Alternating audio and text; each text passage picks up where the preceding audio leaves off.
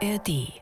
Ich habe mir letztens die Frage gestellt, eine sehr grundlegende Frage, dürfen Männer Feministen sein? Ich brauche einen Kompass, der mich ja so ein bisschen Mhm. auch leitet.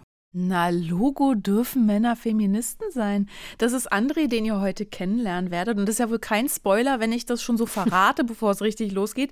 Feminismus geht uns alle an. Feminismus funktioniert gar nicht ohne Männer, liebe Männer.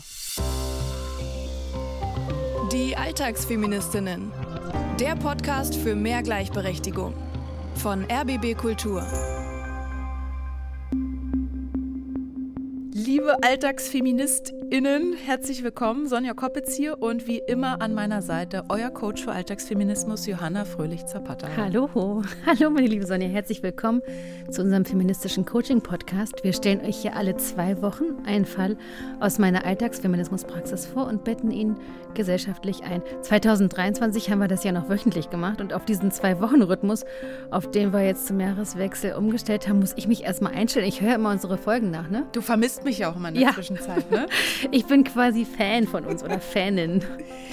Ich habe ja vielleicht in der Vergangenheit nicht genug gegendert, habe ich gedacht. ähm, Und deswegen habe ich auch nochmal gesagt, liebe AlltagsfeministInnen, wir meinen ja immer alle mit, auch ob wir jede Woche oder alle zwei Wochen hier senden. Und wir sagen ja auch oft, Feminismus geht alle an. Kannst du das nochmal äh, erklären, Johanna? Also warum schließen wir bei den AlltagsfeministInnen Männer explizit mit ein? Weil es denken ja viele, es wäre so ein Frauending, Feminismus. Ja, Feminismus ist kein Frauending. Ein weißer Mann erlebt unter Umständen auch Diskriminierung. Erinnern wir uns an die Gendermedizin-Folge. Schlechtere Versorgung von Männern bei psychischen Erkrankungen zum Beispiel. Ja, das heißt, ähm, je gleichberechtigter eine Gesellschaft, so unsere liebe Gendermedizinerin, hört bitte die Folge nach, desto mehr Gesundheit für alle. Wir hatten ja auch Philipp mal zu Besuch, der sich als äh, Uhrmacher oft wie in, in einem Minenfeld fühlt, wo jeder falsche Kommentar zur Krise führt. Der hat sich gefragt, wie bin ich ein feministischer Kollege? Oder wir hatten einen anderen Philipp aus unserer Folge, sei kein Held, feministische Vaterschaft leben. Im Grunde kann man es ja oft runterbrechen auf die Frage, How to Feminismus als Mann. Ne? Warum ähneln sich aber die Fragen, mit denen Männer zu uns ins Coaching kommen, manchmal so? Wir stehen ganz am Anfang.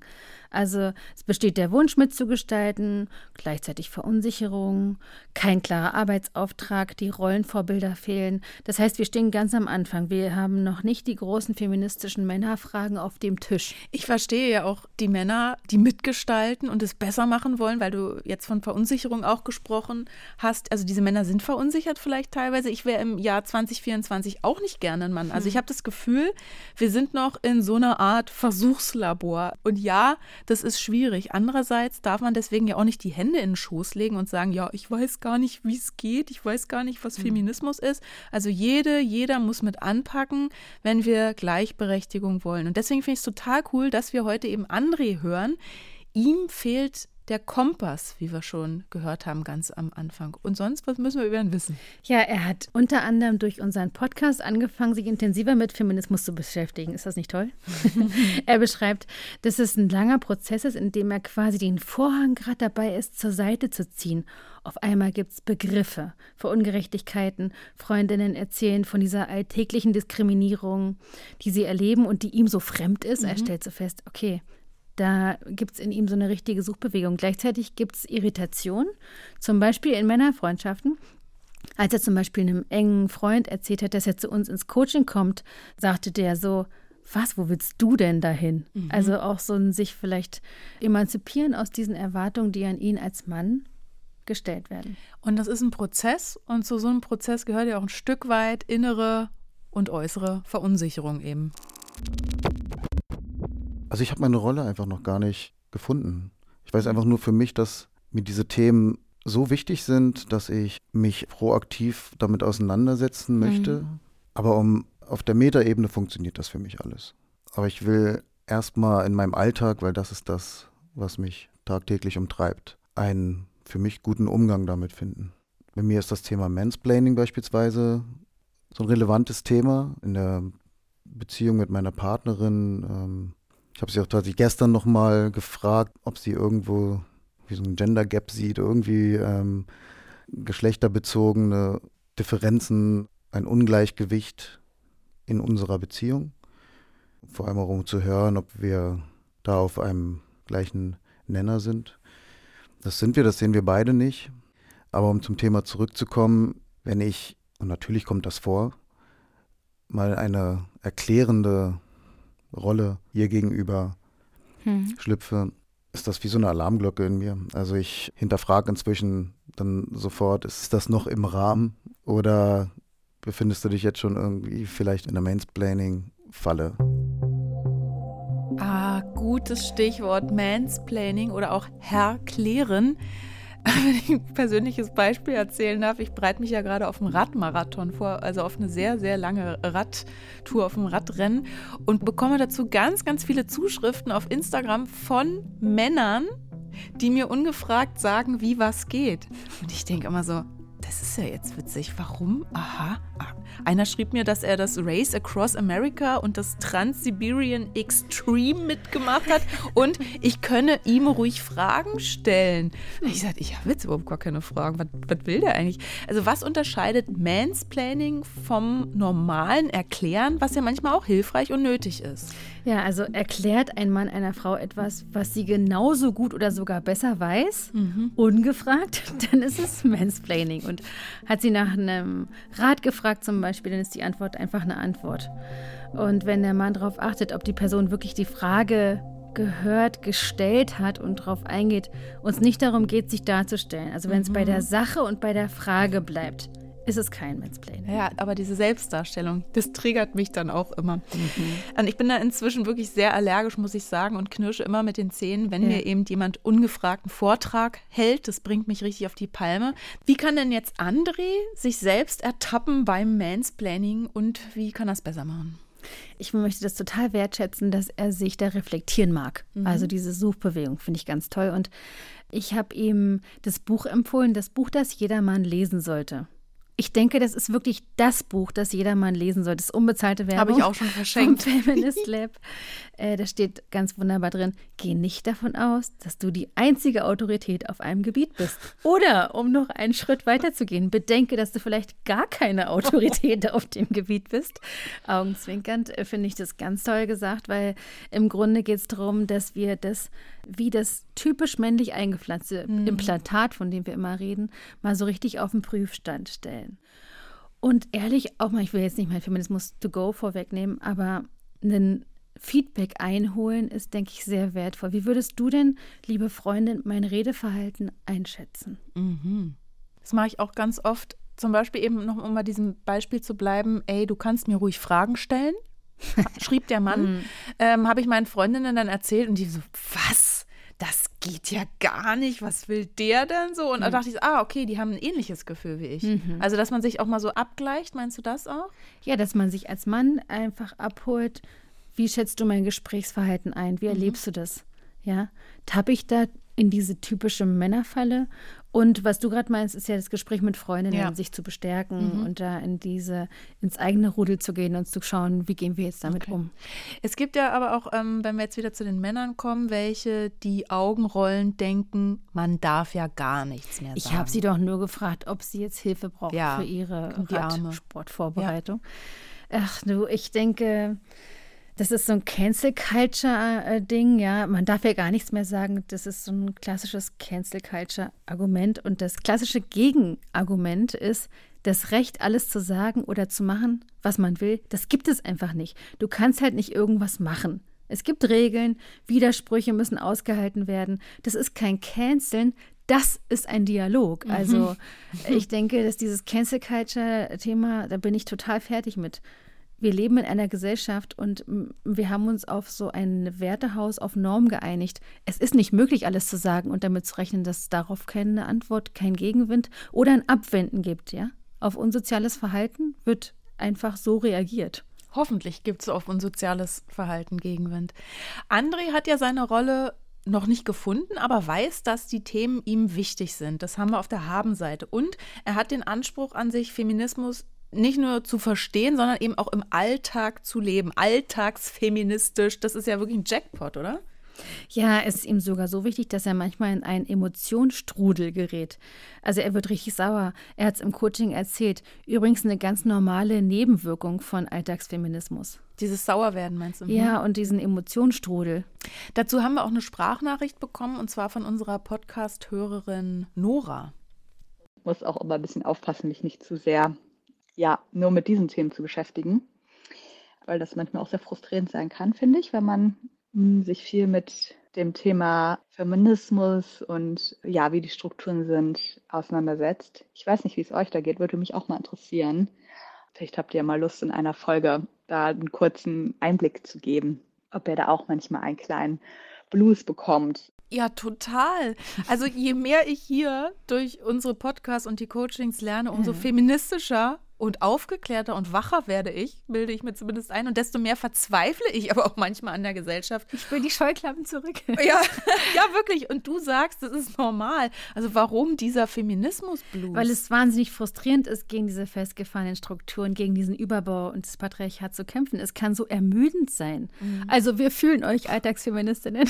Es ist ein Prozess und vielleicht ein Geburtsschmerz. Ich kämpfe auch für meine Tochter, für meine Nichte, die bald geboren wird zurück zu André. Der sagt ja, sein Wunsch, sich für Gleichberechtigung einzusetzen, hat auch was mit seinen Kindheitserfahrungen zu tun. Ich denke, ich habe eine sehr glückliche Sozialisation, was dieses gesamte Themenspektrum betrifft. Äh, meine Eltern haben sich getrennt, als ich sehr jung war. Das würde ich jetzt per se nicht als glücklich definieren, das meine ich auch nicht, aber es führte dazu, dass meine Mutter meine primäre Bezugsperson war Sie ist bisexuell, das heißt, ich habe auch relativ früh den Kontakt mit Beziehungen äh, gehabt, die vom, von der Norm abweichen, die man mhm. eventuell eher erlernt bekommt. Diese Vielfalt war früh ein Thema. Und ich denke, ich habe mich wirklich auch so entwickelt im Teenageralter und dann darüber hinaus, dass Ungleichheit der Geschlechter oder eine Ge Geschlechterungerechtigkeit war für mich kein Thema. Kannte das auch sehr lange nicht weil das für mich einfach auch sehr normal alles war. Also ich formuliere es tatsächlich so, dass ich bin nicht mit den starren Männlichkeitsbildern und Rollen aufgewachsen. Mhm. Mein Vater war nicht ganz aus meinem Leben, aber auch nicht so omnipräsent. Wir hatten ja auch schon mal Gianni im Podcast bei hm. uns, der als Sohn einer alleinerziehenden Mutter total woke ist, also wach und informiert ist, sehr feministisch und sich für gendergerechte Sprache einsetzt zum Beispiel. Mal eine steile These an dieser Stelle. Sind Söhne von alleinerziehenden Müttern sensibler für Gleichberechtigungsfragen und Diskriminierung? Ja, es gibt ein paar Artikel. Ich habe ein bisschen geschaut und es liegt erstmal vielleicht auf der Hand im allerersten Moment, habe ich gedacht, könnte sein. Aber geht es zu untersuchen. Ich habe den Eindruck, wir dürfen den Rest des Festes nicht unterschätzen, der auf so ein Kind, nämlich Schulumfeld, alles andere, die ganzen Lehrbücher, in denen es vor Sexismus strotzt, schon im Kindalter und Jugendalter dann erst recht. Also das gilt zu untersuchen. Oder nochmal anders gefragt, gibt es eine spezielle feministische Erziehung, die man seinen Söhnen angedeihen lassen sollte? Es gibt sehr viele Artikel mit dem Titel Jungs feministisch erziehen. Mhm. Dabei kommt jedes Kind bereits als Feministin auf die Welt. Also ich halte das für Quatsch. Unsere Aufgabe ist nicht Feminismus anzuerziehen, sondern eher sie in dem Punkt einfach an ihre angeborene Weisheit zu erinnern, die Kinder. Verstehe. Also lassen wir sie, wie sie sind, indem wir achtsam bewusst ihre Umwelt gestalten. Der Ritter kann genauso eine Ritterin sein, der Prinz will vielleicht auch mal gerettet werden, dass Männer nicht immer nur stark sein müssen und auch Frauenschultern herrlich stark sind, wissen kleine Jungs sowieso. Und wir dürfen ihnen dieses wertvolle Wissen nicht nehmen. Lass mal über die Motivation sprechen, Feminist zu sein. Manche wollen vielleicht ja diesem gesellschaftlichen Ideal des modernen, woken Mannes entsprechen. Ich nenne sie Feminismusdarsteller, die möglicherweise Bestätigung, Anerkennung suchen. Und dann sind da die Feminismusritter, wie Flo aus unserer Folge Solo oder Solidarisch, die Frauen als Ally, als Verbündeter helfen wollen, was manchmal nötig ist, aber ja auch in Bevormundung kippen kann. Ne? Und es gibt solche, die den Wunsch haben, das eigene Leben als Mann zu verbessern. Die mag ich besonders.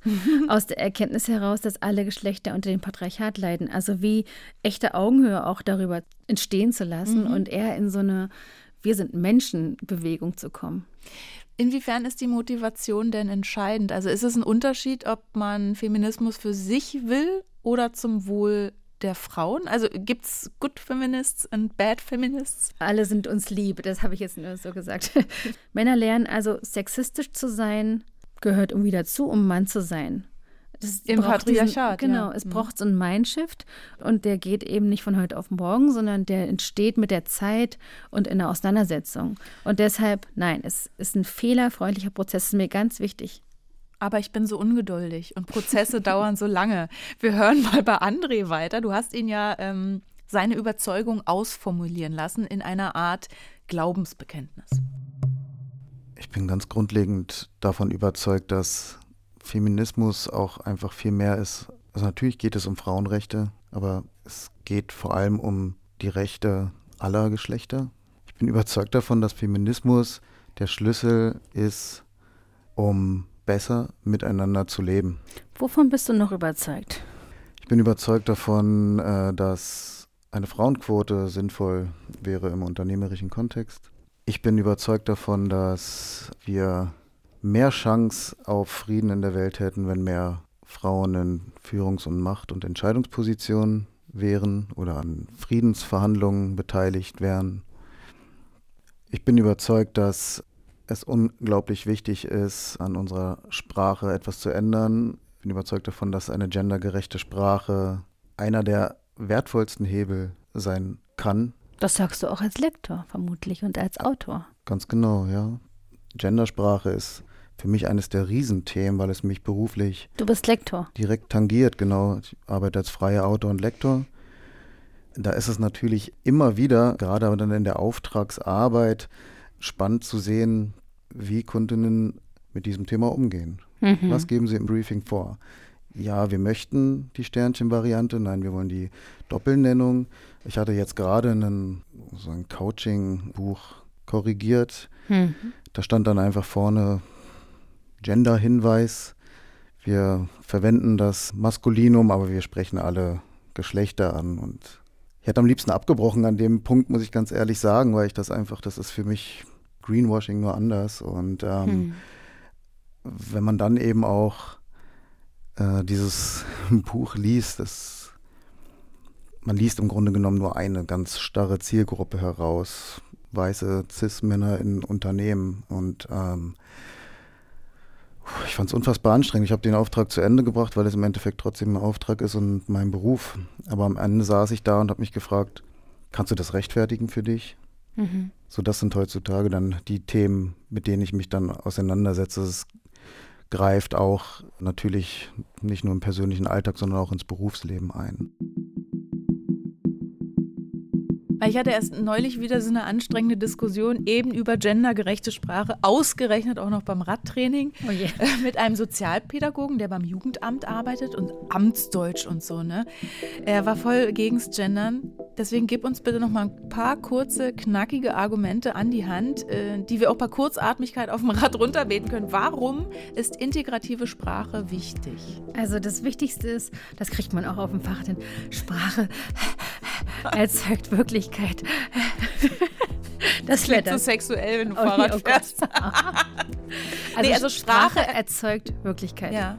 Das ist alles. Also wenn ich immer nur höre Professor, Professor, Professor, Professor, dann wissen wir, denkt meine Tochter, ein Mann mit weißem Rauschebart, groß und äh, so nach Albert Einstein ausschaut. Also äh, wir hören eine Sache, die in unserem Kopf Wirklichkeit, also wir sind so, wir sind so gemacht, dass, dass Bilder auftauchen. Und es gibt Studien, dass dann äh, Gehirnareale aufploppen, wenn von Professoren die Rede ist bei den weiblichen Anwesenden. Und wenn nicht, dann nicht. Mhm. Also es, es, ähm, es erzeugt Wirklichkeit. Also ich entnehme dem von der Sprache, kommt man ja zum Inhalt, zur Wirklichkeit, zur Realität. Krasses Beispiel ist der Insta-Account üble Oh mein Nachlese. Gott, guckt euch das jetzt an, ja. wenn ihr hier zuhört. Üble Nachlese. Üble Nachlese. Dahinter stehen äh, Susanna Rosbach und Lilian Langer vom Deutschen Juristinnenverband und die sammeln eben Fallbeispiele aus juristischen Lehrbüchern. Juristischen Lehrbüchern hinsetzen, wenn ihr das jetzt anguckt, weil man fällt wirklich hinten Soll ich über. dir mal mein krassestes Lieblingsbeispiel nennen? Oh Gott, ich habe auch eins. Ich also das so ist ähm, aus einem juristischen Lehrbuch, wie gesagt. M plagen seit längerer Zeit Selbstzweifel, da sie der Meinung ist, sie brauche eine größere Oberweite, um ihrem Freund dauerhaft zu gefallen. Für eine entsprechende Operation fehlt ihr jedoch das Geld. Ein Beispiel. Hast du auch noch eins? Der Aufreißer Valentino Vernaschko in Klammern V will Herz und Körper der Gräfin Berta Bellissima B erobern, die sich bisher allen Annäherungsversuchen gegenüber immun zeigt. Jetzt versucht er einen Trick. Er will ihr einen neuen Zuchthengst für das kleine Gestüt der Bellissimos kaufen, den er ihr gern schenken wolle. So denkt er, lasse sie sich vielleicht auf ein Techteln-Mechtel mit ihm ein. Also mit dem Papier auf Also das, Achtung, sowas. das ist aus juristischen Lehrbüchern, das ist hier jetzt von 2022 aus einem Test. Also das ist total krass. Da ist ja wirklich mit dem Papier, denkst du, kannst du besser einen Meerschweinchenkäfig auslegen. Warum ist es nicht so witzig, wie man auf den ersten Blick vielleicht meinen soll? Ich glaube, das ist nicht witzig gemeint. Ich habe erstmal nur, als ich diesen Kanal gesehen habe, gedacht, ist das echt? Das ist skurriler altern Uni Humor, Fantasie, sexistisch beknackte Stereotype werden da reproduziert und es reiht sich ein. Es beginnt beim Kinderbuch Mama Maus kocht Kindern Maus das Abendessen und endet beim Jurastudium Mama Maus braucht Oberweite. Also ich glaube, es reiht sich ein in so eine Geschichte. Das ist eher so eine, ein Ausdruck, ein Auswuchs dieser patriarchalen Welt. Aber ich weiß nicht, ob das ernsthaft witzig gemeint ist, sondern es ist wirklich ein Altherren, Uni, Humor von Porno und allen möglichen getränkte widerliche Fantasien, die sich da aber eher so als Symptom zeigen. Also ich bin jetzt richtig sauer. Ähm, wir können auch Mhm. was einen wir Teil dem- rausschneiden. wir haben- ich das so verrückt. Wir haben einen kleinen Sprachdiskurs zum Thema Gender gemacht, äh, der dich, ich bringe dich jetzt erstmal wieder runter, weil wir gehen zurück ins Coaching zu André. Der wünscht sich ja eine feministische Orientierung, zum Beispiel für die geschilderte berufliche Situation, die wir eben gehört haben, Gendersprache. Die schwierige Frage, die ja dahinter steckt, lautet, wie bringe ich meine Ideale mit einer Welt in Einklang, die nach anderen Regeln tickt? Lass uns die genau angucken. Du wünschst dir ja einen Kompass, hast du gesagt. Und lass uns mal dieses, wie kann ein Mann Feminist sein, das ist ja eine große, schöne Frage, ausgestalten. Und zwar mit diesem Kompassbild durch. Das finde ich ganz schön. Mhm. Wir wissen, ein Mann kann Feminist sein. Das ist schon mal die Basis. Das ist der Boden, auf dem du stehst. Ja. Aber wie das sein kann, wollen wir noch rausfinden. Was wäre denn eine Eigenschaft oder ein Merkmal? Wenn du mich persönlich fragst, Mhm. ähm, also es muss eine Grundbereitschaft da sein und dann sollte man erstmal zuhören können. Ich glaube, bevor man nicht einmal gehört hat, was es für, für eine weiblich gelesene Frau und Menschen bedeutet, nachts nach einer Feier oder wie auch immer nach Hause zu gehen alleine, dann existiert dieses Szenario ja gar nicht. Also es geht halt für mich in erster Linie erstmal ums Zuhören, um zu verstehen. Und wie viel Chaos oder wie viel Ordnung, was müssen wir jetzt da noch angehen? Gibt es da so einen Auftrag oder so ein Gefühl, ah ja, stimmt. muss ich, sollte ich äh, in meinem Alltag, gerade im Freundes- und Bekanntenkreis, jeden Kommentar, der entgegen meiner Überzeugung läuft, kommentieren? Sollte ich die Menschen, die ihn äußern, mit meinen Überzeugungen konfrontieren?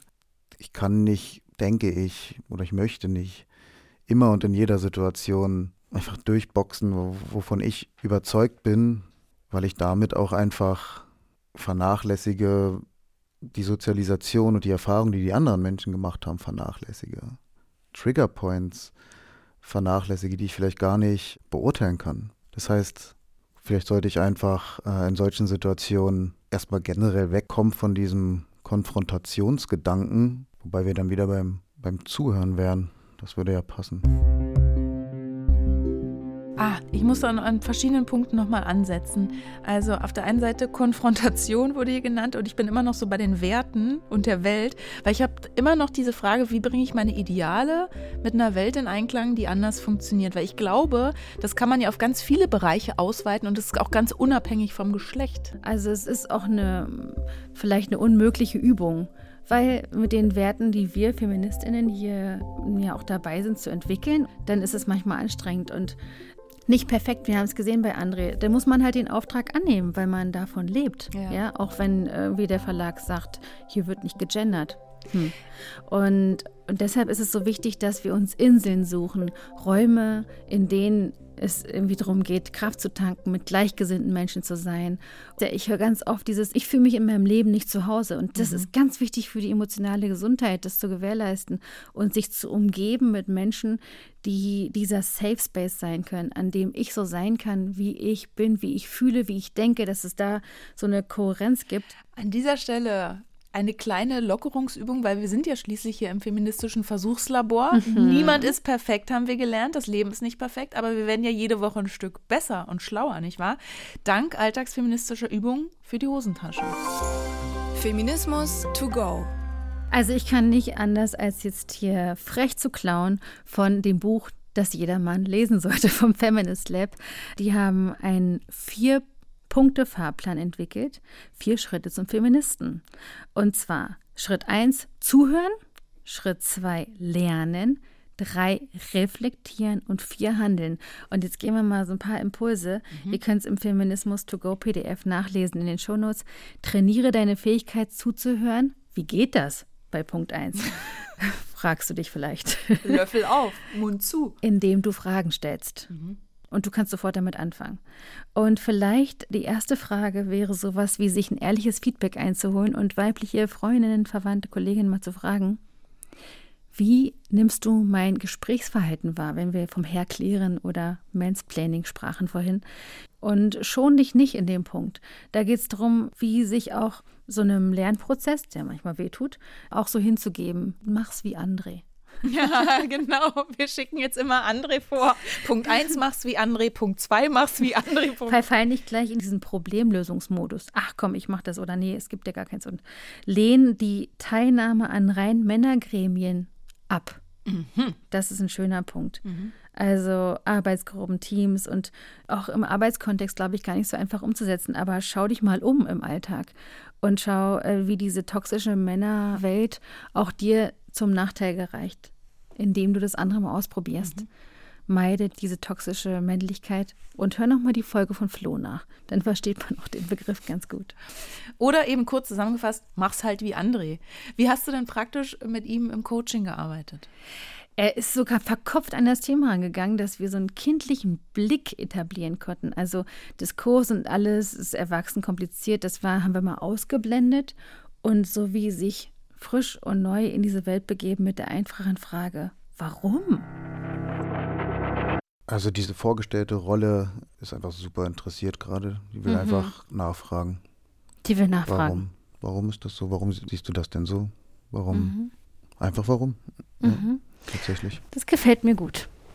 Weil es zu dem passt, was zu deinem Erwachsenen-Ich gehört, an Nachfragen und Zuhören. Mhm. Warum siehst du das so? Was ist da so, so?